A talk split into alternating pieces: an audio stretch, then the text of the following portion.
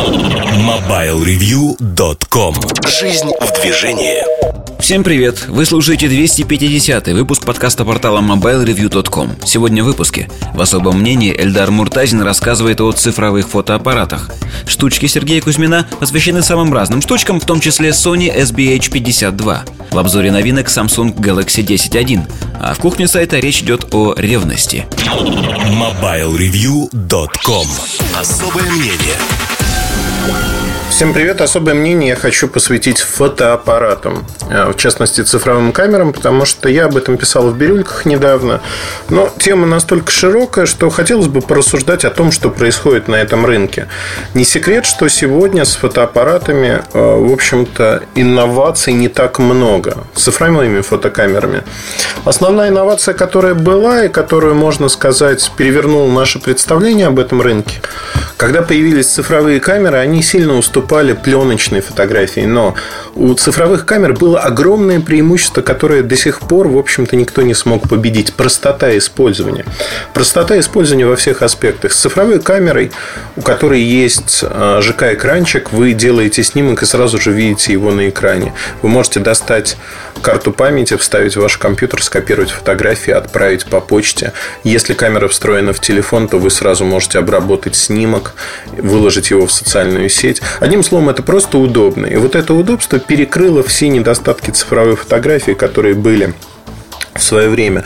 Напомню, что такая компания, как Kodak, была первопроходцем цифровой фотографии еще в середине 70-х в середине 70-х годов прошлого века они создали первые прототипы цифровых камер, но не пошли с ними куда-то дальше, потому что для кодека пленочная фотография была священной коровой. Они не зарезали пленочную фотографию, потому что цифровая фотография угрожала их положению на рынке.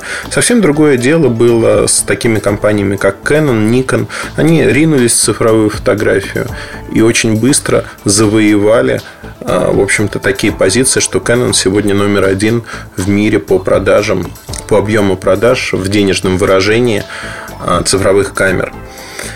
И сегодня рынок опять стоит на переломе, хотя мы не видим смены а, технологий, цифровые камеры как были, так и остались. Здесь, наверное, происходило несколько моментов, которые очень важны для понимания. Фактически, если говорить о цифровой фотографии, когда она активно развивалась, ну, надо брать начало 90-х, это около 20 лет. За 20 лет я с полной уверенностью могу сказать, что сегодня а, топовые зеркальные камеры, да и не только зеркальные, мы уже подобрались к тому качеству, которое давала пленочная фотография. То есть сегодня за 20 лет та революция, которая произошла в технологиях, позволила приблизиться к качеству пленочной фотографии в цифре. Это очень большое достижение. Что будет дальше, это самый интересный вопрос, и он остается открытым, потому что а, на сегодняшний день, если говорить с точки зрения технологий, считаются топовыми решениями, флагманами каждой линейки Canon, Nikon, это зеркальные камеры. Но с точки зрения технологий, надобность в уже практически отпала. То есть на сегодняшний день зеркальные камеры, они не так необходима и следующая революция, которая происходит на наших глазах, но она такая тихая, если хотите. Это беззеркальные камеры, когда между матрицей и объективом, в общем-то, нет зеркала. И это очень интересно. Интересно во многих решениях. То есть, фактически сегодня мы подходим к тому, что разные компании пытаются представить свои решения. Но не у всех это получается хорошо. На сегодняшний день я могу говорить о том, что э, если мы возьмем производство фотоаппаратов, производство матриц для этих фотоаппаратов, то э, вообще происходит э, странная вещь. Существует так называемый клуб производителей зеркальных камер. Ну, в прошлом существовал именно такой клуб. Почему э, и что это такое? Я думаю, что этот клуб интересен чем? Потому что это высокие технологии. Вот без всяких скидок для того, чтобы произвести сегодня зеркальную или беззеркальную фотокамеру, нужны технологии. Технологии не только относительно компонентов. В конце концов, компоненты, те же матрицы можно купить у Sony, как это делают многие производители, например, Nikon. Но э, есть и э, другой аспект, о котором надо говорить. Купив матрицу, ее надо еще правильно вставить в корпус. То есть это высокоточное производство. Оно не терпит а, халатности, оно не терпит мигрантов, которые работают на производстве. То есть производство должно иметь высокую культуру. Если мы говорим сегодня о таких производствах, их можно пересчитать по пальцам руки для каждой компании. То есть каждая компания, даже открывая в Китае свой завод, сталкивается с тем, что первое время выход годной продукции и количество брака достаточно велико. Просто в силу того, что нужно привить эту культуру. Ее нельзя сделать на ровном месте. И когда люди представляют себе а, некое производство, там конвейер, они говорят, вот а, существует конвейер, он полностью автоматический. Ничего в этом мире автоматического классического не существует. Всегда есть люди, которые обслуживают. Есть люди, которые бобины с микросхемами подносят. Можно перепутать бобины. Казалось бы, да, это невозможно. Но и такое случается на заводах. А, количество пыли на заводе, то, как люди, а, в общем-то, одеваются, моют руки и так далее и тому подобное, все это влияет на качество производства, как ни странно, да, если мы говорим про такое высокоточное производство, как цифровые камеры, беззеркальные или зеркальные. То есть на сегодняшний день компаний, способных производить такие решения, их мало. Их не больше десятка. И если говорить при этом о компаниях, которые имеют полный цикл всего, их вообще можно пересчитать по пальцам руки. Потому что на сегодняшний день, ну вот, например, компания Samsung имеет производство всего и вся. Фактически при этом использует и чужие компоненты, например, матрицы Sony. И здесь, а, в общем-то, ну, у них нет больших достижений, у них есть огромные амбиции, но достижений больших нету. Я вспоминаю а, в блоге небольшую статью Павла Урусова о том, что это украинский журналист Гагаджет. Он написал и описал, почему Samsung не стал успешным на рынке фотокамер. Очень интересная статья, рекомендую ее прочитать, потому что в ней разбирается что происходит э, на рынке и почему вообще происходит. И почему Samsung не стал э, ну, настолько популярным, скажем так, почему этот рынок инертный. Но вернемся к а, компаниям. То есть на сегодняшний день существует повторение, некое повторение ситуации, когда такие бренды, как Canon, Nikon в какой-то мере защищают свою рыночную позицию. Canon э, в зеркальных камерах в зеркалках лидирует. То есть доход компании за прошлый год, он выручка компании за прошлый год превышает 14 миллиардов долларов. Canon это бренд, который можно любить, можно ненавидеть. Его часто сопрягают с Nikon, но Nikon по объему продаж значительно меньше, примерно в три раза. При этом линейка Nikon, она сформирована под линейку Canon. Но Canon сегодня более активен, производит огромное количество именно цифровых зеркальных камер. И камеры неплохие. Я сам пользователь Canon. У меня несколько а, камер. А, старенький э, аппарат начального уровня. 500D или 550D, не помню. А, Mark 5D3. Это такая топовая зеркальная камера, полный кадр. У меня есть единичка Mark, это задник так называемый. Ну, то есть я использую разные камеры компании. При этом, если говорить о вот этих разных камерах, э, Каждая ну, для своего, что называется. Одна может выступать как репортажная, другую я таскаю с собой в поездке, потому что у нее шире угол, если говорить там про Mark 3, 5D3 и, и так далее и тому подобное. Каждый фотоаппарат решает свои задачи. К сожалению, сегодня максимально универсального решения не существует. Не существует камеры, которая бы подошла для разных условий съемки. Понятно, что если мы берем некого э, обывателя, сферический обыватель в вакууме, которому надо фотографировать там фоточки дней рождения, еще что-то, ну, в поездке, то для него обычные универсальные камеры, даже не зеркальные, подойдут вполне хорошо.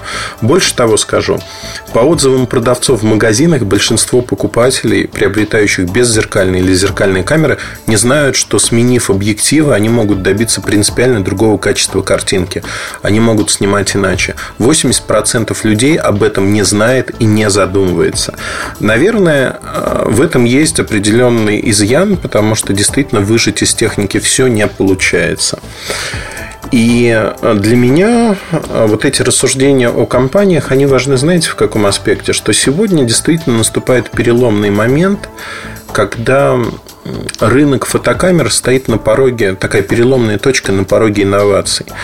И давайте рассмотрим, почему эти инновации могут произойти. Просто приведу несколько примеров. Я уже сказал о том, что Canon развивает направление зеркальных камер активно. Первая беззеркальная камера Canon EOS M вышла достаточно поздно. Она была практически полным аналогом 650D, а, зеркальной, зеркалки начального уровня, если так можно сказать. Есть более дешевые зеркалки, там 1000, 1100, но эта камера такая по соотношению цена-качество была долгое время достаточно популярной. И когда появился EOS M, мне было интересно его попробовать. Я для себя осознал, что это такая консюмерская, потребительская штучка, которая не снимает лучше, чем 650D или там предыдущие аппараты но при этом чуть более компактная, а, другие объективы и, в общем-то, а, выбирать эту камеру для меня, лично для меня, еще раз подчеркну, нет никакого смысла. Там аппараты от Sony, например, линейки Nex, они выглядят намного интереснее. Nex 5, ну и так далее. А, Nex 6 с разными объективами. Здесь можно говорить о том, что на сегодняшний день а, действительно сложилась уникальная ситуация, потому что в том же 2008 году а, Первая уникальная ситуация, которая произошла, это появление новой системы микро 4 третьих. Это а, первая реализация камер без, со сменной оптикой, большой матрицей и электронным видоискателем. То есть э, вот эта концепция, она позволяла сместить на тот момент лидеров рынка, таких как Canon, Nikon, втянуть их в своего рода войну. И это получилось. Потому что и Panasonic, и Olympus, э, которые кинулись в этот рынок, они, э, создав стандарт, фактически заставили следовать э, за собой многие другие компании. И получилось, что в течение нескольких лет появился рынок, который до этого момента не существовал. Существовали просъюмерки, такие, знаете, продвинутые цифровые камеры. Ну, например, э, в то время существовала такая камера, как Canon э, Pro 1, по-моему, она называлась. У меня была такая камера с очень неплохим объективом, просветленной оптикой и э, фиксированный объектив. Небольшая матрица. То есть здесь э, все, в общем-то, происходило достаточно предсказуемо. Такие камеры были популярны у потребителей. Ну, для кого зеркалка еще была дорога, и хотелось при этом качественных фотографий, и не хотелось сменных объективов. Здесь же можно говорить о том, что на сегодняшний день мы э, фактически столкнулись с тем, что электроника в камерах, матрицы, электроника, они Объективы не меняются, по сути. То есть в оптике революции никаких не происходит, но при этом происходит революция в электронной обработке снимков, в качестве матриц, в том, как они работают. И за счет электроники мы сегодня видим, что камеры научились бороться с шумами при недостаточном освещении. А, исчезновение низкочастотных фильтров при увеличении Разрешение матрицы позволяет избежать муара при фотографировании там, неких текстур. Ну, например, я не знаю, обоев с повторяющимся рисунком, каких-нибудь рубашек, тканей и тому подобных вещей. То есть искусственных структур, которых нет в природе, и которые создавали муар, такое размытие без низкочастотного фильтра на старых камерах с низким разрешением. А, что позволяет добиться исчезновения низкочастотного фильтра?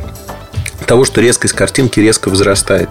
И сегодня многие, не только топовые камеры, не только флагманы избавляются от этого фильтра, если размер матрицы и ее разрешение позволяют, и э, снимки получаются очень резкими, очень интересными. То есть Фуджик новый, Pro 1M, по-моему, который вот за 50 тысяч э, рублей без объектива и по 25 тысяч рублей там объективы к нему. Вот он может похвататься возросшей резкостью и так далее и тому подобное. То есть сегодня электроника действительно превращает фотографии уже э, в более качественные. То есть то, что 10 лет назад было непредставимо, сегодня за счет электроники, новых компонентов, алгоритмов обработки стало принципиально другим. И здесь, конечно, самый большой опыт наработан у компаний, которые э, в этой области, что называется, собаку съели. И новичок, который способен совершить такой переворот, революцию, если хотите, это компания Sony. Я говорю без э, всяких предубеждений, потому что ну вот, э, год назад, когда появился RX100, маленькая компактная камера с однодюймовым сенсором, э, эта камера наделала много шума, потому что она стала первой камерой, достаточно компактной, и это хит потому что а, камера интересна именно своим размером. Ее там встроенный объектив, то есть не сменная оптика, это не беззеркалка. Это такое универсальное решение, которое можно положить в карман. Маленький размер, что подкупает.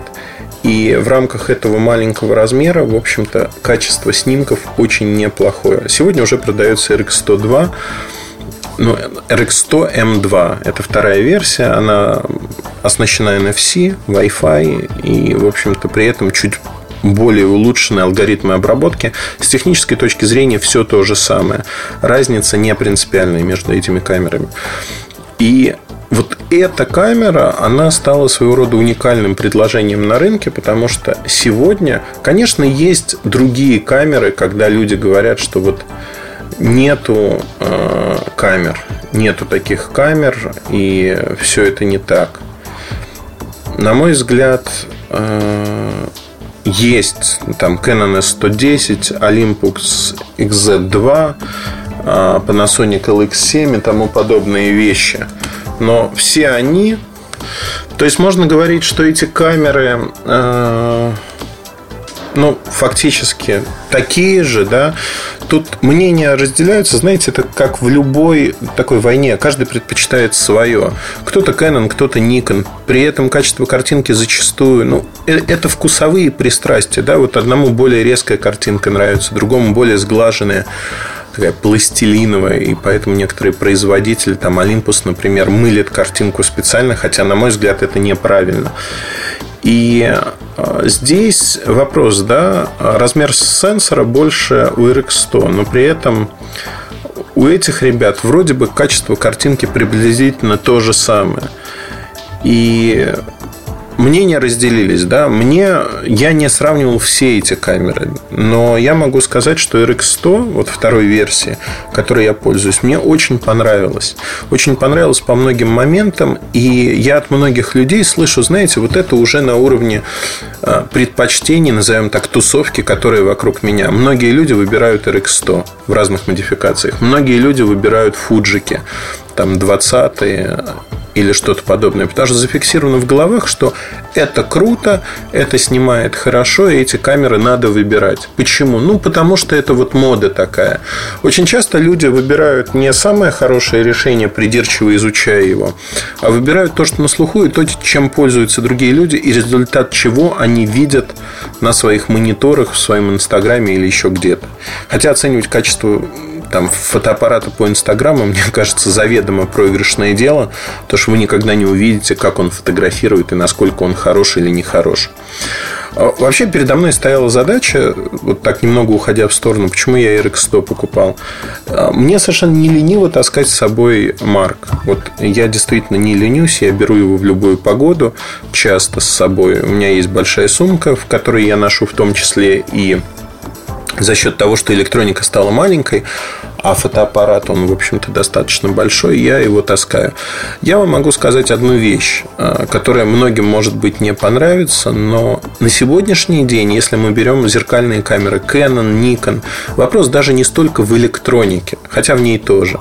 Вопрос в том, что физически побороть законы физического мира невозможно. И объективы, которые есть на этих устройствах, они лучше, чем объективы, которые могут быть на беззеркальных небольших камерах. То есть это всегда компромисс.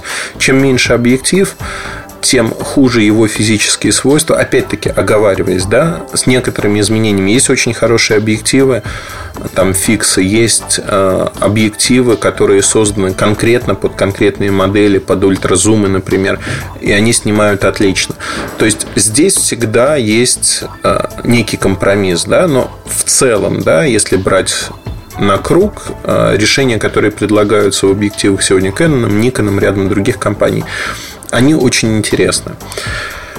Возвращаемся к Sony. То есть, вот Sony представили... Вообще, почему Sony так ринулись э, в фотосегмент? Это тоже интересная часть истории, потому что в телевизорах Sony оказались неуспешны и постепенно стали сворачивать свое производство. Когда они искали, в чем же стать успешными, было выбрано несколько направлений. Фотонаправление стало одним из основных. И помимо этого, несмотря на то, что последние годы Sony терпит на этом направлении убытки, вот те вложения, которые многие сотни миллионов долларов, которые были вложены в разработки, сегодня дают свои плоды. Sony первый выходит на рынок с беззеркальными полнокадровыми матрицами. И объявление было на днях. Это модели A7, а A7R. А, чем интересны эти аппараты? На мой взгляд, интерес в них а, заключается в том, что впервые, да, вот эта концепция, о которой я говорил, от нее отказались. Фактически э, семерки, они уже э, переработанные зеркальные камеры, в такие в беззеркальные. Может быть, не очень понятно, но от зеркала отказались, за счет этого сделали меньший размер, но при этом оптика, она вся осталась фактически. Несмотря на то, что там Bayonet Next E, ну, нужны новые объективы, да, чтобы избежать винитирования по углам кадра со старыми, там, от Nexus, например. Но это полноценные, уже серьезные машинки, которые стоят серьезно. Там старшая модель без объектива стоит 2000 долларов, младшая 1700 с объективом, по-моему, или без объектива, не суть важно. А, в старшей A7R а сенсор 36,4, при этом в младший сенсор чуть поменьше. Но это интересные машинки, которые позволяют, э, в общем-то, создавать ну, творить, что называется. Аналогов на данный момент у них нет.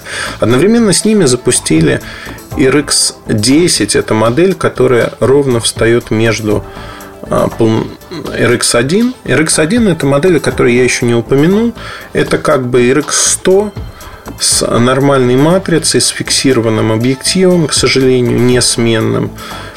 И при этом вот RX10, она встает, я надеюсь, вы не запутались еще, она встает ровно посередине между этими моделями. Она не очень компактная, это ультразум. Она значительно и заметно больше, чем RX100. В RX100, кстати, за счет размера, ну, понятно, да, это компромисс неудобные элементы управления, потому что камера маленькая.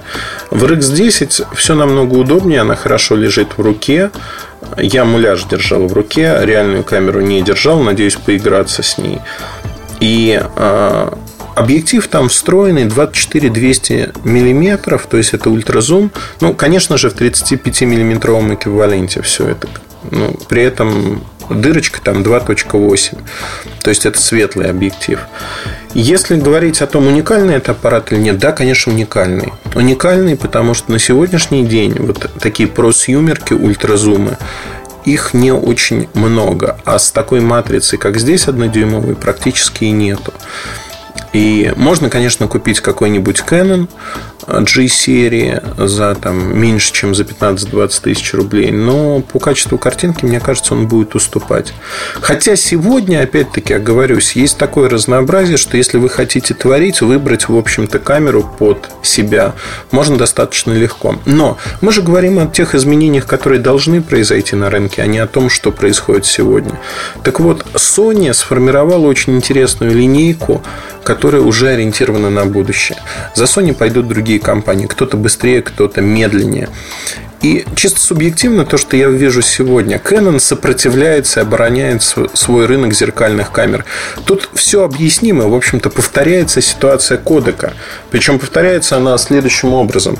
Если у вас есть камера, которая продается за тысячу-две тысячи долларов, и вы не готовы выпускать камеру с подобными же характеристиками за 500 долларов. Вот Canon не готов, он нехотя идет на это, потому что э, каждая такая камера от вашего бренда откусывает кусочек. То есть тут надо балансировать. Конечно, им придется в итоге метнуться э, в этот сегмент рынка. Им придется под давлением конкурентов, когда они станут более успешными. И они, возможно, даже потеряют кусочек этого рынка. Но вопрос, да, остается, а сколько они потеряют, если переметнуться туда именно сейчас? Может быть, намного больше. И вот эта проблема, проблема, которую надо решать этой компании, надо решать сегодня, здесь и сейчас. А, как мне кажется, а, это вообще очень интересная тема, да, исследовать, кто как пытается завоевать рынок. Сегодня Sony подходит к рынку с разных точек, потому что они создают компоненты, они создают матрицы, которые используют другие производители. Там тот же Nikon, Samsung. А, матрица Exmor стала супер популярной в смартфонах, при этом люди знают, что это тире означает качество. Хотя не только сама матрица играет роль, но и играет роль а, алгоритмы обработки создается, знаете, удивительное впечатление, когда телефоны от Sony снимают хуже, чем телефоны Samsung с матрицей предыдущего поколения. Почему? Потому что в Samsung а, те ребята, которые разрабатывают фотоаппараты, они занимаются в том числе и смартфонами. А в Sony они не занимаются смартфонами. Смартфонами занимается отдельная команда, которая не имеет такой компетенции, не имеет экспертизы в этой области, квалификации, если хотите. И поэтому получается результат не очень хороший. Кстати, кстати говоря, Sony сейчас намерены поменять эту ситуацию, и фотолюди специально обученные, они будут заниматься фоточастью, в том числе и в смартфонах. И в 2014 году появится там продолжение Xperia Z, а, которая будет с 20-мегапиксельной камерой, а, в которой действительно над алгоритмами серьезно поработают и обещают, что станет неким прорывом, таким стандартом для рынка, если хотите. И здесь, конечно же, все происходит очень и очень интересно и динамично. Я думаю, что на сегодняшний день меня сбили с мысли в очередной раз сегодня какое-то безумие, потому что мне не дают записать подкаст. В понедельник утром все звонят, тут происходит куча всего. Но это такая, такое лирическое отступление. Если говорить о том, насколько динамично развивается этот рынок, Sony сегодня, они действительно стоят в позиции, когда они поставили на карту все. И линейка, которая появилась у Sony, она во многом уникальна. Первые беззеркальные полнокадровые камеры, о которых я сказал, A7, A7R. А маленькие камеры, другой диапазон, да, RX1, ультразум RX10, RX100 как RX100 точнее, как самый маленький, RX1 как промежуточное решение. А, беззеркалки Nex серии с хорошей оптикой различные, которые доминируют на рынке сегодня. То есть у Sony очень неплохие шансы на то, чтобы стать молодцами на этом рынке. При этом другие компании заняли, знаете, такую выжидающую позицию. Я не говорю о таких компаниях, как Pentax, которые в непонятном состоянии сейчас, но про Россию не говорю, потому что в России у них совершенно дурацкий эксклюзивный дистрибьютор, который недееспособен и скорее губит марку, чем развивает ее. Но на других рынках они тоже, в общем-то, не развиваются так, чтобы сказать, очень-очень активно. И вот это все в совокупности позволяет говорить о том, что на сегодняшний день у Sony очень хорошие возможности для роста. Они создают полностью инфраструктуру, их матрицами пользуются другие компании. Они идут даже вплоть до того, что вот умные объективы, которые выпускаются для смартфонов с Wi-Fi встроенным, это фактически оптика с некой электроникой QX-серия. Это очень интересные решения. Я думаю, что в будущем они будут развиваться, потому что решения действительно необычные. И в них есть очень-очень много электроники и не только электроники того, что, в общем-то, может сказать такое резкое «да» тому, что будет в будущем. Если говорить коротко, то э, вот таким образом все происходит на рынке, потому что я думаю, что про фотоаппараты я поговорил достаточно, но в качестве моего кредо, еще раз хочу сказать, что не существует универсальных фотоаппаратов. Когда мы говорим о компаниях, которые на этом рынке бьются между собой, то это рынок во многом инертный. Это рынок, в отличие от рынка потребительской электроники, ну, там, мелких вещей, там, телефонов, смартфонов. Здесь невозможно заработать себе имя моментально. Это требует года, инертность мышления людей. Многие будут выбирать долгие годы Canon, Nikon, потому что они знают, что это круто. И любое изменение, которое происходит на рынке, оно, конечно же, подталкивает э, людей к тому, чтобы выбирать какие-то новые решения. Поэтому все, что происходит для Fuji, для Sony, для Olympus, возможно, все это играет им на руку в какой-то мере. Я очень надеюсь, что рынок станет динамичным, и мы действительно увидим инновации, которые позволят нам получить за относительно небольшие деньги качественные игрушки, которые будут нас радовать и давать нам возможность самовыражаться. Я записывал несколько подкастов о фотографии, о моих взглядах на фотографию, и мне очень радостно, что огромное число людей сегодня пользуются не просто Инстаграмом, но а, берут камеру с собой в поездке, в прогулке по городу и самовыражаются посредством фотографий. То есть для них это творчество. Я еще раз хочу подчеркнуть, что Многие из нас хотели бы научиться рисовать и отображать красоту этого мира, но не всем это дано. Мне этого не дано. Для меня камера – это возможность показать, насколько мир красив. И поэтому я пользуюсь фотоаппаратами, разными фотоаппаратами. Но об этом, наверное, в следующий раз как-нибудь расскажу, если вам будет интересно. Спасибо вам, оставайтесь с нами. Это был подкаст Mobile Review, Ильдар Муртазин. Говорили мы сегодня про рынок фотокамер. Я немножко рассказал о своем видении, почему Sony имеет возможности изменить этот рынок, а другие заняли такую оборонительную позицию. Удачи, хорошего вам настроения. До новых встреч. Пока. MobileReview.com Штучки Добрый день, дорогие друзья, штучки. Сегодня хочу вам очень быстро, буквально галопом по Европам, рассказать про... Сейчас кто-нибудь опять скажет, что я зеваю, и вы тоже зеваете в унисон. Тут кто-то в Твиттере недавно написал, что слушает подкаст, я зеваю и все такое. Тут надо понимать одну простую вещь. Я записываю подкаст обычно, когда мне уже совсем больше нечем заняться. То есть делает у нас добровольно и, ну, на Mobile Review я имею в виду. Вот, и поэтому я не могу тратить там ни секунды рабочего дня, чтобы спокойно сесть и там рассказать о каких-то новинках. Вот, поэтому получается, как правило, это делать под вечер, а под вечер уже вот сейчас вот половина восьмого, и я уж тут начинаю забывать, как маму зовут, что называется. Поэтому, если буду зевать, вы на меня не обижайтесь. Рассказать хочу про несколько вещей. Начну, наверное, с Sony SBH52.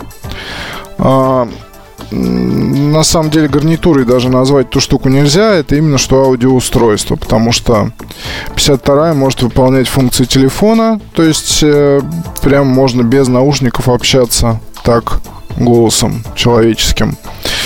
А плюс э, у нее есть NFC, у нее есть кнопки управления плеером, небольшой экранчик, она работает 10 часов в режиме воспроизведения. А, разъем микро USB на торце, разъем 3,5 мм на другом торце, можно любые наушники подключить. И стоит все это около 3000 рублей. В Sony постарались сделать очень хороший, очень качественный, на мой взгляд, спутник для фаблета. И им это вполне удалось. То есть, э, единственный здесь такой момент скользкий, это наушники, потому что с ними качество звука, оно, ну, не могу сказать, что прям хорошее, ну, для... Ой-ой, для непритязательного слушателя, в общем, самый раз. Во всем остальном продукт э, вполне мне нравится. А при подключении по NFC к Sony Xperia Z1 или к любой другой Xperia или к любому другому смартфону с NFC вам предлагается поставить приложение а, для управления рядом функций этой гарнитуры. И, соответственно, оно может вам облегчить жизнь. Там есть потому что еще замечательный пункт, позволяющий установить подключение к одному или к двум устройствам. То есть все интуитивно, все понятно. Экранчик на корпусе есть, тоже помогает. Ну и в целом как бы продукт очень хорош. Не знаю, будут ли делать обзоры мои коллеги-журналисты. Вот обычно по аксессуарам никто писать не хочет, потому что это якобы скучно и никому не нужно. Но, тем не менее, я продолжаю свою разрушительную деятельность в гордом одиночестве. И могу вам сказать, что SBH52 это одна из самых продвинутых, одна из самых умных, не побоюсь этого слова, и один, наверное, из самых выдающихся продуктов среди подобной аксессуарики на сегодняшний день. Отдельно хочу сказать, что очень долго и упорно тестировал вот именно использование ее в качестве мини-телефона в связке Sony Xperia Z Ultra. Здесь на корпусе прям есть динамика микрофон, то есть, ну, вы берете ее в руку и разговариваете обычным образом. Здесь же есть кнопка ответ на вызов, все как положено. Мало того, здесь даже есть список, э, ну да, список вызовов, и вы можете легко э, выбирать из этого списка. Ой, номера абонентов и звонить куда там положено. То есть, если у вас Z Ultra или Note, допустим, где-то лежит в кармане, то вы просто даете, достаете 52-ю, положили ее в карманчик, можно ответить на звонок, пообщаться. Качество передачи речи даже лучше, чем при общении с наушниками. Такая вот данность. А, советую. В общем, если нужно что-то вот такое, хитрое, замороченное, то очень рекомендую посмотреть. Лучше 50, и, кстати, здесь есть защита от брызг. Ну и, как я уже намекнул, есть возможность подключить двум телефонам сразу. Следующий замечательный продукт из э, тех замечательных продуктов, что у меня тут вот завелись в последнее время. Bowers Wilkins P7 полноразмерные первые наушники компании. Долгий путь э, отделяет. Первыми были P5, потом были C5, потом были P3 прекрасные, замечательные. Долго-долго их использовал, сейчас пока отложил в сторону. Теперь P7 кожа, металл, причем здесь и сталь, и алюминий, а, съемные амбушюры можно купить, если вдруг там что-то случится. А, два кабеля в комплекте, чехол в комплекте, ну, в общем, полный набор буквально всего, чего полагается. Качество звука, ну, на мой взгляд, не очень люблю превосходной степени. Тут даже дело не в том, что оно прекрасное или великолепное, или очень хорошее, там, или еще какое-то. Просто а, ну, я ее слушал еще на конференции. На прошлой неделе слушал наушники, пробовал. Вот, но там было очень много людей, и не было возможности их куда-то вытащить. А, на прошлой неделе, вернее, на позапрошлой неделе, соответственно, слушал их на конференции, а на прошлой неделе уже их получил. Так вот, первый раз, когда присел а, за ноутбуком и подключил P7 туда, куда нужно их подключить, стал слушать, я получил, как там это такое есть фраза такая, штамп избитый, а, неописуемый восторг или что-то такое. Но просто захотелось отложить все дела и сидеть вот заниматься только копаться там с музыкой, что-то скачивать, что-то там искать, слушать, слушать, слушать и слушать. Полный, соответственно, выпад из реальности. А тут, кстати, еще амбушюры обеспечивают очень хорошую пассивную шумоизоляцию, то есть и окружающим не слышно, что у вас там играет. И э, вы мало слышите из того, что происходит вокруг. То есть а, вещь замечательная. Единственный момент, они, их можно сложить. Стоят они, кстати, 17 тысяч. Ну, на мой взгляд, за такие наушники вполне вменяемая сумма. А, то есть просто я не думаю, что аудитория Bowers Wilkins там пытается на чем-то экономить. Скорее, это люди, которые привыкли к качеству. И у них дома стоит цепелин или в кабинете. У них для поездок есть C5, у них там, может, они пробовали P5, и вот хотят что-то такое, чтобы там вечером сесть, расслабиться в кресле, подключить что-то вот такое классное и просто отделиться от окружающего мира. Тут вопрос не в деньгах. А я очень рекомендую их послушать. Так вот, они большие. То есть их с собой носить, ну, у меня вот довольно большая даже сумка, но все равно она становится больше.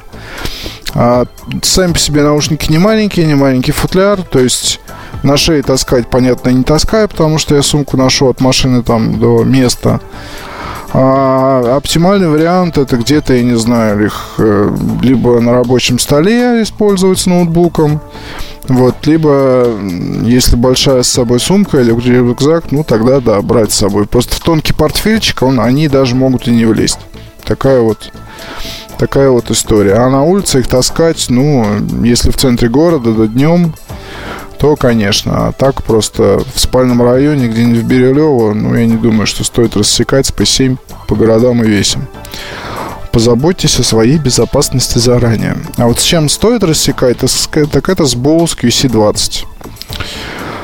А в Bose делают инструменты я писал уже в обзоре QC15, что придираться можно сколько угодно к дизайну, к неказистости, к тому, что там нет металла, штучек, дрючек, кош, там каких-то мега э, телячьих или там еще чего-то. QC, Quiet Comfort, это серия инструментальная, то есть это инструменты. Они, первая задача, избавиться от шума.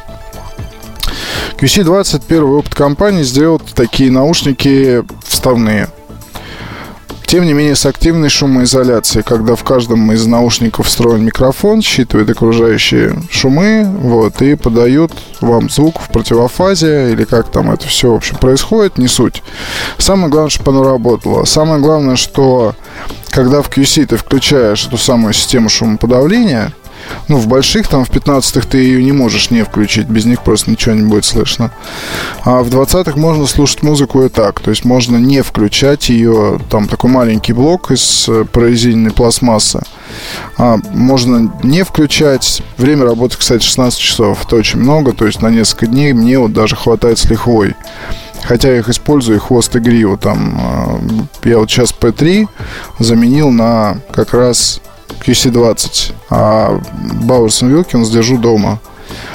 Ну, просто потому что таскать их не хочется. Держу дома, слушаю там вечером, когда, ну, не слушаю, сериалы там смотрю и прочее, когда уже лежу. Начинаю засыпать. А, так вот, QC20 это как бы основные наушники, они вас реально спасают в офисе, они реально спасают при работе в кафе, в ресторанах, каких-то общественных людных местах, ну, во время прогулок э, использовать их довольно стрёмно, потому что непонятно, едет там уже с тобой машина или нет. Я здесь гуляю периодически вокруг офиса, и в переулках здесь вроде не бывает особо много машин, периодически они, тем не менее, ездят. А QC20 э, хорошо, поверьте, отсекают шум, и поэтому для пробежек использовать не самый лучший вариант. Bose есть спортивные наушники, вот лучше тогда их. А, так вот, здесь система просто работает. Включаешь, оказываешься в вакууме. Если еще включаешь музыку, то оказываешься в, почти в полном вакууме. Там надо действительно орать, а, хлопать по плечу или делать все вот это, чтобы до человека достучаться. Так это довольно сложная история. И поэтому, на мой взгляд, э, то есть в Bulls выстрелили, я не видел пока наушников вставных, где была бы нормально организована система шумоизоляции шум, система, вернее, шумоподавления нормально. Это первая модель за все время, что я вот этим вот всем вот занимаюсь. А занимаюсь я этим уже давно. А, и дело даже не во времени. Дело в том, что я и такие вот наушники пробовал, и Sony там, и кто их только не делал. Тем не менее, все равно это все выглядит как детские игры. То есть ты включаешь вроде там все, и вроде насадки подобрал, вроде все хорошо, но все равно ты слышишь банально даже, как ты печатаешь по клавиатуре. С QC20 такого нет. То есть я очень их рекомендую всем, кто ищет вот что-то такое. Здесь любопытный момент, они по цене получаются очень похожи на QC15, накладную модель. Почему? Ну, потому что вроде бы как они должны стоить дешевле, вот, но тем не менее насадки, вот это вот многих бесит откровенно. Насадки, потому что в QC15 они такие вот, э, скажем, не очень не очень могут вам подойти. И перед покупкой этих, этой модели, а стоят они там в США около 300 долларов, в России дороже, там 12, по-моему, или 13 тысяч, я бы особо рекомендовал все-таки замучить продавца, померить насадки, потому что это не та, поверьте мне, вещь, которую можно купить вслепую. Если у вас уши там а, какой-нибудь особой конструкции, да даже любой, абсолютно любой там, не оттопыренный, не оттопыренный, неважно. Тут просто вот они такие, они хитрые. Это необычные насадки, они там с таким, э, с дополнением, которое прижимает, э, вжимает там немножко вот этот вот, как его назвать-то, сосочек, простите за выражение, к в слуховой канал вот. И э, даже поначалу я вот, когда эти насадки использовал, я их вообще ненавидел. То есть я готов просто с ними смириться в QC20. И они действительно, по-моему, изменили там материал, он стал мягче, то есть их действительно сейчас удобно носить. А я вспоминаю старые эти Мии, по-моему, назывались вставные. Несколько лет назад они еще на рынке появились. Там-то было вообще просто невозможно их таскать. Действительно, это было очень плохо, страшно и так далее. QC15 э, тоже вот написал я обзор наконец-то. Видео снимали уже давно, и давно эта модель знакома. Руки все не доходили, но вот написал. Собственно, теперь моя душа спокойно рассказала вам тоже про хорошую вещь. Ну и вообще, как бы... Э, октябрь э, тут получается такой насыщенный, потому что как-то и многие-многие продукты уже анонсированы, подтянулись, их надо тестить. А многие у меня спрашивают, когда будет обзор iPhone 5s. 5s будет обзор. Сейчас 25-го начнутся продажи, будет обзор. Будет, будет ко времени. Тем более, ну, все так ждут обзора 5s, хотя в первом взгляде, в общем там подробно достаточно обо всем рассказал. Ну, про на камере может становиться стоит там особо, да, вот этим я и занимаюсь, то есть там будут сравнительные съемки с пятеркой, но здесь разница особенно заметна ночью. То есть ночью 5S снимает в, там, не знаю, в 100 раз лучше, чем, а, чем пятерка. Вот. И по остальным там каким-то моментам, ну, говорю, прошелся уже там в первом взгляде, можете читать его. То есть, если собираетесь что-то выбрать. На этом закончу. До встречи на следующей неделе. Мы сейчас более-менее там с Эльдаром вернулись в привычное русло. Еженедельная запись подкаста обязательная. Вот надеюсь, что так все и будет продолжаться. До встречи. Пока. MobileReview.com Обзоры на вид.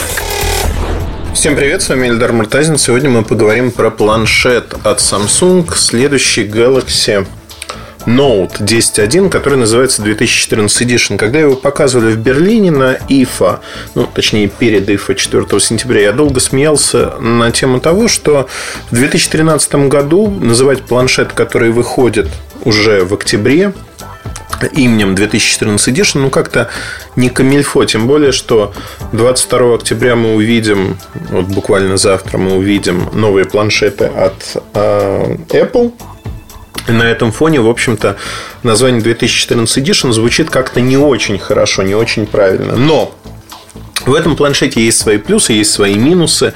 Наверное, про них и поговорим, потому что планшет выделяется среди всех Android и не только Android устройств. Он достаточно интересен своими возможностями. Начну с того, что Note – это название целой линейки устройств. Все мы знаем Note 3 – это такой фаблет. Фаблет уже стал официальным словом, внесенным в словари, который не нравится практически никому, но все его используют, чтобы обозначить смартфоны с большими диагоналями экрана. В случае Note 3 это 5 5,7 дюйма. Основная вещь в этом фаблете – это перо и программное обеспечение, которое позволяет с ним работать комфортно. Здесь то же самое. Фактически мы видим в Note 10.1 то, что это продукт, который пришел но это копия Note 3, только увеличенная. Увеличенная во всех смыслах. И э, копирование здесь, если предыдущие модели Note, они были э, немножко другими, то есть Note 8, если взять, он отличался от Note 2 очень сильно и пером, и тем, как выглядел. Здесь же в 10.1 2014 года, давайте я просто 10.1 буду называть его, Note 10.1, так проще всем нам будет. Перо точно такое же, то есть унификация идет. Перо точно такое же, как в Note 3. Задняя крышечка, которая несъемная, она имеет текстуру а, кожи, так же как Note 3, что достаточно неплохо. Два цветовых решения, правда, черное и белое. Аппаратная кнопка посередине экрана, что мне не кажется очень удобным, потому что по бокам две сенсорные кнопки.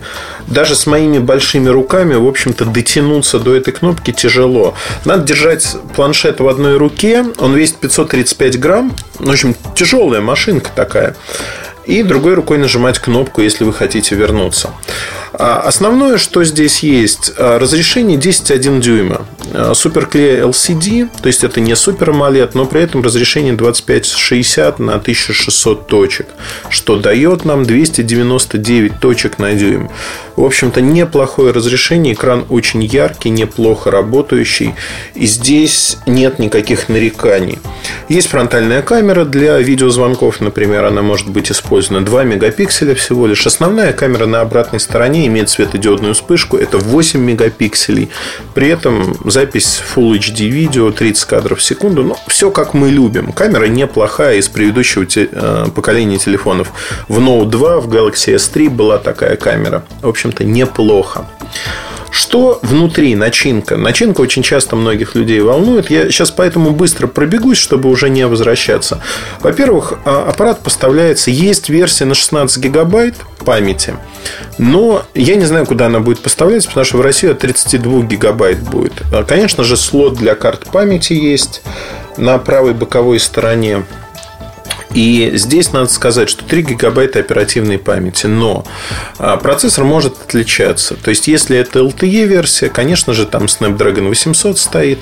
Если это массовая версия, то Exynos 5420, 8-ядерный, где 4 а, ядра имеют 1,9 ГГц скорость, а 4 ядра 1,3 ГГц, которые A7 Cortex.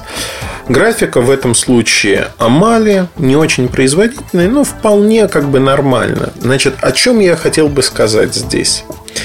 8000 а, 8220 мАч это батарейка, которая стоит в этом аппарате. Значит, 3G я уже сказал. Вот все это стоит 30 а, тысяч рублей. В России официальная цена за эту модель. Я ее сейчас держу в руках. При этом есть стереодинамики по боковинкам двум и, в общем-то, карточка микросим. LTE-версия будет стоить, видимо, дороже. Если в России она появится, то появится у Мегафона, вряд ли у кого-то еще. Как всегда в планшетах Samsung есть поддержка кучи а, форматов, как музыки, так и видео из коробки, что является большим плюсом. Но а, когда у меня спросили, а чем хорош этот планшет, вот почему ты а, Почему ты можешь его посоветовать, в отличие от чего-то другого? Я, наверное, сказал, ответил так, не наверное, я ответил следующим образом, что это планшет копия Note 3. Если вы понимаете, зачем вам нужен такой фаблет, как Note 3, может быть, вам этот планшет подойдет. В первую очередь, конечно, он подойдет тем, кто занимается э, всякими художествами. Ну, то есть тот, кто любят рисовать. Вакуумовский дигитайзер на большом экране 10.1 позволяет действительно рисовать совершенно чудесные вещи, которые вы не нарисуете где-либо еще. И это огромный плюс. Значит, другой огромный плюс а, заключается в том, что, ну, например, тот же S-Note, который мы видим на маленьком Note 3, здесь я на встрече, когда сижу, я люблю записывать а, заметки от руки мне так проще их запомнить, систематизировать. Здесь я могу заносить все на большом экране. Конечно, это не замена обычной записной книжки, ни в коем случае. В, в качестве замены пока этот аппарат не может служить, но он другой просто. Но, тем не менее, я записываю от руки, и мне это достаточно комфортно, достаточно удобно. Значит, если говорить о том, что может делать этот планшет еще, помимо того, что вы можете рисовать и прочее, в заметках можно создавать быстро графики, те или иные. Конечно, это не Microsoft Office, Такие программы есть для Android, но тем не менее вы э, можете нарисовать график, быстро подписать, очень быстро это происходит, и действительно это великая функция, которая мне понравилась в Note 3, без всякой издевки говорю, это очень удобно. Тут это стало еще удобнее за счет большого экрана. Фильмы, время работы, все достаточно стандартно, то есть 10 часов видео тянет, соответственно, неделю может работать при среднем использовании. Аппарат достаточно неплохо, но главное, что здесь есть микро-USB разъем, который а, почему-то не USB 3.0, как это в Note 3, а USB 2. Но, тем не менее, зарядка от microUSB, что уже неплохо. И мне это нравится. Время работы хорошее. Экран хороший. А, и все функции, которые связаны с пером, с S Pen, они есть. Это активные заметки, это возможность вырезать картинку, отправить ее тут же. То есть, действительно, как категория Note получила свое развитие. И это развитие, оно, в общем-то, интересное. Интересное, более того, Тут есть э, о чем подумать. Всякие плюшки, которые ну, добавлены. Polaris Office 5 для работы с офисными документами. Это не так интересно, наверное. Подписка на Business Week для пользователей. 50 гигабайт аккаунт на 2 года для Dropbox. То есть, это все то, что вы получаете автоматически. Ну, естественно, тут есть Knox, поддержка часов Samsung Gear, о которых я недавно рассказывал, которые мне не нравятся. Есть экопорт для управления другими устройствами, например, телевизором или чем-то подобным. Здесь, в общем-то, все что называется, на ваше усмотрение. Это обычный Android планшет на Android 4 3. Один из первых на этой версии, если не брать там Nexus в рассмотрение. Там Nexus 7, например. И один из первых с большой диагональю экрана.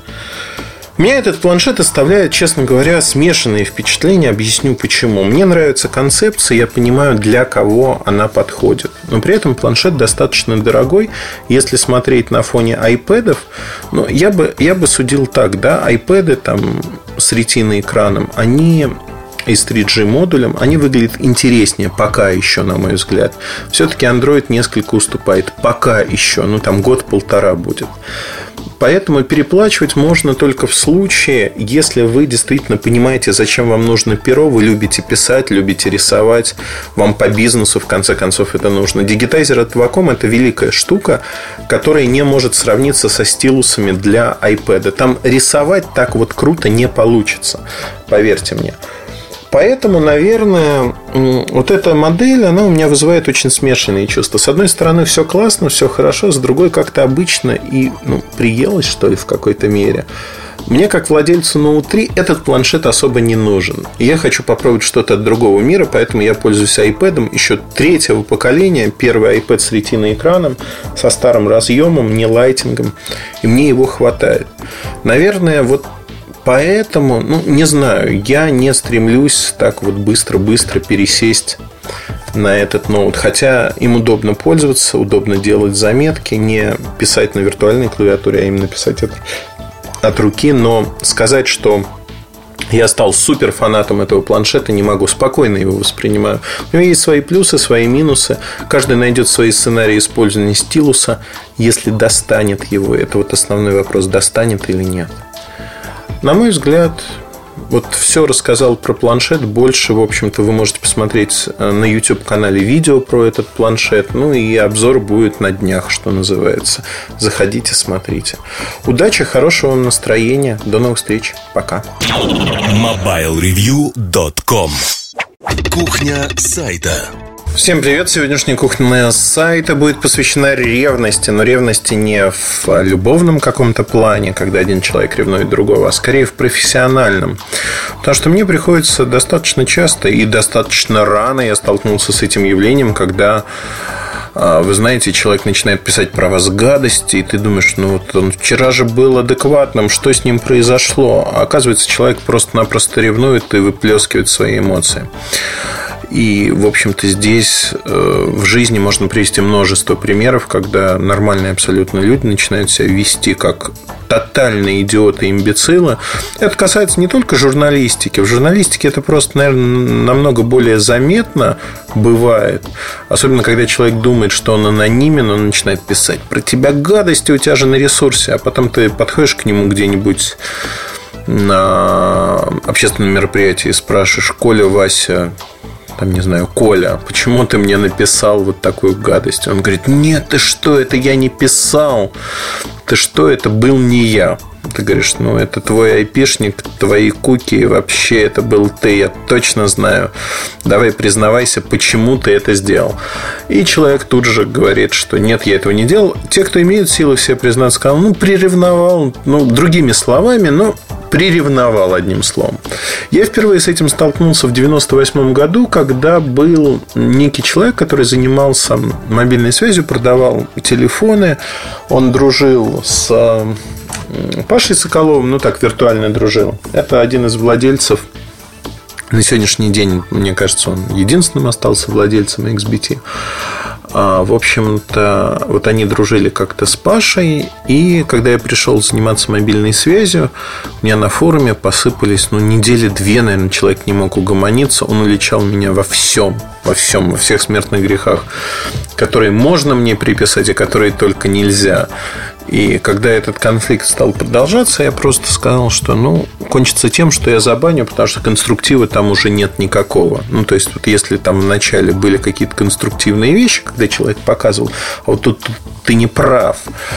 Такая, знаете, проверка на ошибость. Вот тут ты не прав, вот тут ты тоже не прав, а потом уже надуманные вещи пошли. И тогда Паша поговорил с ним и потом сказал, знаешь, он вот как-то очень расстроился, что не он этим занимается, хотя он никогда не проявлял, в общем-то, желания занимается не он этим. И вот у него такая ревность родилась. Слово ревность тогда не прозвучало, это уже позднее, наверное, я для себя определил это именно этим термином, потому что очень похоже на самом-то деле. Давайте с терминами определимся, чтобы понимать, о чем мы говорим. Потому что, ну, конечно, слово ревность у многих ассоциируется совершенно с другим, но мне кажется, именно вот такую профессиональную ревность а, описывает очень хорошо. Почему? Да потому что, в общем-то, знаете, как в мультике мультике Маугли Акела промахнулся. Примерно так все и происходит. Когда вы по какой-то причине не используете тот шанс, который есть у вас, а другой человек его использует, и вы понимаете, что откровенно, искренне понимаете, что вы могли бы быть на его месте, вы могли бы сделать вот что-то такое, и комментарии, какая классная статья или там какой классный обзор писали бы вам, но вы по какой-то причине этого не сделали. Вы упустили свою возможность, вам э, хочется вот ложку дегтя в эту бочку меда для другого там подпустить. Такое бывает. Бывает, причем я телеком вот Следующий вопрос, который логично следует из того, что я рассказал. Обладает ли Муртазин Эльдар чувством ревности? Конечно, тут надо нарисовать такой светлый образ, который стоит в веках, и сказать, нет, никогда я никого не, ревновал. Нет, неправда. Конечно, это нормальное чувство, как у любого нормального живого человека. У меня оно тоже периодически присутствует честно скажу. Но присутствует оно, наверное, не в той мере, как у многих других людей, потому что тот уровень, ту планку, которую я для себя задал, я искренне радуюсь за своих коллег, кто может сделать что-то. И я не воспринимаю их как конкурентов. Вот во мне э, есть соревновательность, но конкуренции как таковой нету. Потому что с определенного момента, когда ты делаешь свою работу, ты понимаешь, что всю работу на Земле ты сделать не можешь, при этом тебе хочется читать хорошие статьи, смотреть хорошие видеоролики. И я искренне завидую ребятам, когда они делают что-то очень хорошо, и понимаю, что вот это я мог бы сделать, вот это не мог. Но ревности как таковой нет. Во всяком случае, в полном ее проявлении пойти куда-то и написать какую-то гадость или сказать, они сделали гадость. Нет, такого нету. Больше того, а, заслужить от меня гадости в свой адрес, а, когда я говорю, что вот человек занимается полной ерундой, ну, наверное, меня с этим человеком что-то должно связывать в прошлом и я думаю, что этот человек может хоть как-то измениться, если его попинать палочкой, а он не меняется. Ну и ты через какой-то момент прекращаешь пинать его палочкой и говоришь, все, хватит, не буду я это делать, ну что тратить зря жизненную энергию. Ну, действительно, это же зря. Если бы человек менялся, улучшался как-то, это бы имело смысл. Ну и в конце концов, брать на себя, примерять одежду такого учителя, гуру, метра. Ну, нет, это тоже не мое, когда человек не хочет учиться. Ну, ты его не можешь научить и вытянуть его за уши из этого болота, в которое он попал. Но не суть важно. Поэтому, да, наверное, а, иногда ревность просыпается относительно людей, которые делают хорошо свою работу. ты понимаешь, что ты бы мог тоже это сделать, но по каким-то причинам этого не сделал. И просыпается она, я обратил внимание, только в те моменты жизни, когда ты реально забиваешь на свою работу. Когда тебе похвастаться нечем. Когда ты понимаешь, что ты месяц просидел с сиднем на печи буквально пролежал и ничего не сделал. Вот тогда, да, действительно, можно ревновать ко всему миру, потому что они-то это время не лежали на печи, они чем-то занимались, что-то делали хорошее. И здесь, конечно, ревность просыпается. Я приведу другой пример из недавнего прошлого. Одиннадцатый год, август месяц. Э, у меня поездка в, там, в одну азиатскую страну, которую я очень люблю. В этой азиатской стране у меня, значит, происходит что-то у меня происходит. Ну, в общем, там был я с одним блогером, назовем это так.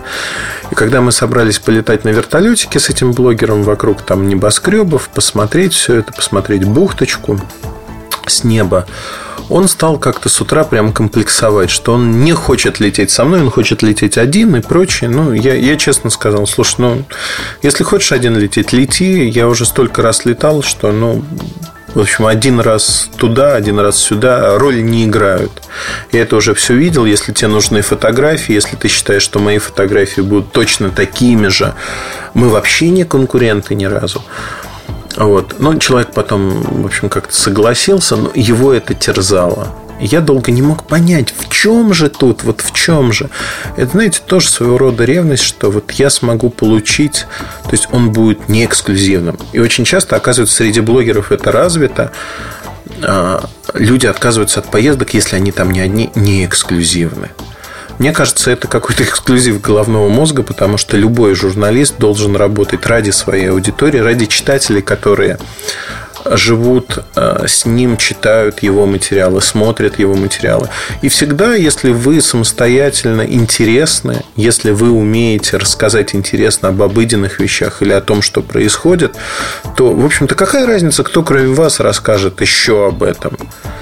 Я вообще не воспринимаю людей, которые хотят стать царем горы. Знаете, там, я буду номер один, у меня будет на YouTube такое-то количество просмотров, или в моем твиттер-аккаунте 300 тысяч мертвых душ. Блин, ребят, это вообще ни о чем, да? Работа должна в первую очередь вам удовлетворение приносить. У вас драйв должен рождаться, вам хорошо должно быть. И совершенно безразлично, что говорят об этом другие люди, если вам это нравится, и вы в ладах со своей совестью, если вы делаете то, что вам вот, вот штырит вас от этого.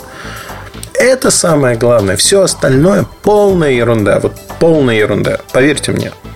Главное, чтобы вам было хорошо. И, наверное, вот здесь вот эта эксклюзивность, она тоже сродни ревности. Как же он будет ходить по той же земле, что и я? Он будет фотографировать те же вещи. Он сможет рассказать то же самое. При этом, а, вот сколько раз я был в пресс-турах, столько раз я удивлялся тому, что раньше я занимался тем, что собирал статьи из этих пресс-туров и читал.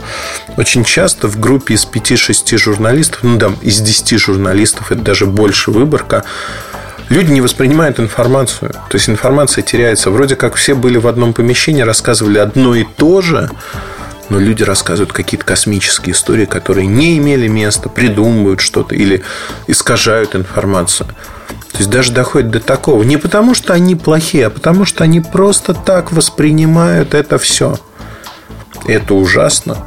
Это ужасно в прямом смысле этого слова, потому что мы все разные. И по-разному воспринимаем мир, наверное. Разный жизненный опыт. И про одно и то же можно рассказать тысячу разных способов, поверьте. И ревность тут ну, не должна играть какую-то определяющую роль. Потому что, ну, ну зачем ревновать? Ну, вот приведу другой пример. В июле 2013 года в Бирюльках там 233, по-моему, и что-то разошелся и опубликовал несколько инсайдов. В частности, про то, что Windows Phone и Windows RT будут сращены в одну некую операционную систему. Состоится это в начале 2015 года. С пылу с жару была информация самых-самых секретных уровней компании корпорации Microsoft. В октябре эта информация стала общедоступной. Ну, конечно же, в июле надо мной смеялись, что Муртазин там что-то придумал такое. Вот. И смеялись многие издания, которые посвятили свою жизнь отслеживанию компании Microsoft. Почему они это делали? Да не потому, что они не поверили в эту информацию. Зачастую многие поверили и признавались в этом не публично А смеялись публично они из-за той самой ревности, что ну вот как-то этот Муртазин из России в очередной раз с ним и Nokia не дружит, а он все равно добыл эту информацию, опубликовал, а вот мы не будем ее публиковать, потому что это ерунда. Точнее, опубликуем с тем аспектом, что это ерунда, и Муртазин там промахивался в каких-то прогнозах. Знаете, эта игра такая в две калитки, потому что очень часто информацию, которую ты публикуешь, она приходит из разных источников, и не всегда она воплощается в жизнь, это правда. Одним словом, когда это все приходит в жизнь, ну как-то становится неудобно за вот ту ревность, которую там. Но тут мне много, могут многие возразить и сказать, Муртазин, ты совсем сбрендил. Да кто тебя там знает на Западе, кто тебя читает и вообще кому ты нужен? Ну, наверное, да. Никто не читает, никто не цитирует, никто не обсуждает. И вот вся эта когорта э, журналистов, описывающих Microsoft, которая в октябре написала про то, что было известно еще в середине июля, она как-то, как-то, вот знаете, так, она не ссылается, потому что как только ты из стада выделяешься чуть там повыше, возникает вот эта ревность те, кто пониже, к ним ревность, ну, там, сострадание скорее. К тем, кто повыше, ревности нету. Ты просто выделяешься. Ты отклоняешься от общепринятого среднего. Это тоже, наверное, плохо. Имейте в виду, когда вы выделяетесь тем или иным способом, то окружающие люди не любят этого. Вы становитесь слабым звеном в этой игре. А, наверное, в, то, в тех же бирюльках было про Тайзен написано от Samsung, что Тайзен практически сворачивается, переносится модели, ну и про смерть этой операционной системы. Сейчас эта информация в октябре становится общедоступной. Ну вот лак, давайте посчитаем. Август, сентябрь, октябрь. Три месяца назад это было известно уже. И это разные области. То есть фактически можно смеяться, можно глумиться, можно делать все, что угодно. Вопрос исключительно в том, что э, это не про источники даже информации, это просто про планомерную работу на рынке с разными людьми для того, чтобы знать информацию, знать то, что происходит вокруг тебя. Это называется хорошо сделанной работой. И когда возникают какие-то ошибки, они возникают не от того, что э, ты не сделал что-то, а от того, что вводные поменялись, компания изменила мнение. Такое было много раз. И такое будет сотню тысяч раз. Но бояться этого и не публиковать что-то, не рассказывать о том, что происходит, какие подковерные игры. Это самое интересное на рынке. И с этим связан бизнес, который есть, а не просто перепечатывать какие-то новости. Компания А выпустила новую фотокамеру с такими-то характеристиками. Блин, это неинтересно. Это делают все. Поэтому вызывайте к себе ревность, вызывайте ревность в хорошем смысле этого слова, будьте отличными от других. Это тяжелый путь, неблагодарный, абсолютно. Спасибо вам за это не скажут, даже обвинят, скажут, а, он ночует в этой компании с тем-то, с тем-то и с тем-то. У меня даже такое доходило. Это было очень смешно. Во времена Моторолы подозревали, что я спал с одним вице-президентом женского пола, и она мне сливала всю информацию. Но это было неправдой. Больше того, я дружил на тот момент с огромным количеством людей из компании. Информация приходила из разных источников. Поэтому, если говорить вот обо всем этом, я считаю, что если вас кто-то приревновал профессионально в каком-то аспекте, то это очень классно. Это действительно очень хорошо. И мне хотелось бы, чтобы у вас в журналистике или в другой сфере деятельности это было. Потому что, как любая энергия, направленная на вас, даже негативная, она дает возможность расти дальше, она дает возможность оттолкнуться от этого и идти, идти дальше. Вот такая история. Удачи, хорошего вам настроения, оставайтесь с нами. С вами был Ильдар Муртазин. Подкаст «Кухня сайта». Мои мысли о том, что происходит в журналистике и не только. Пока. MobileReview.com Жизнь в движении.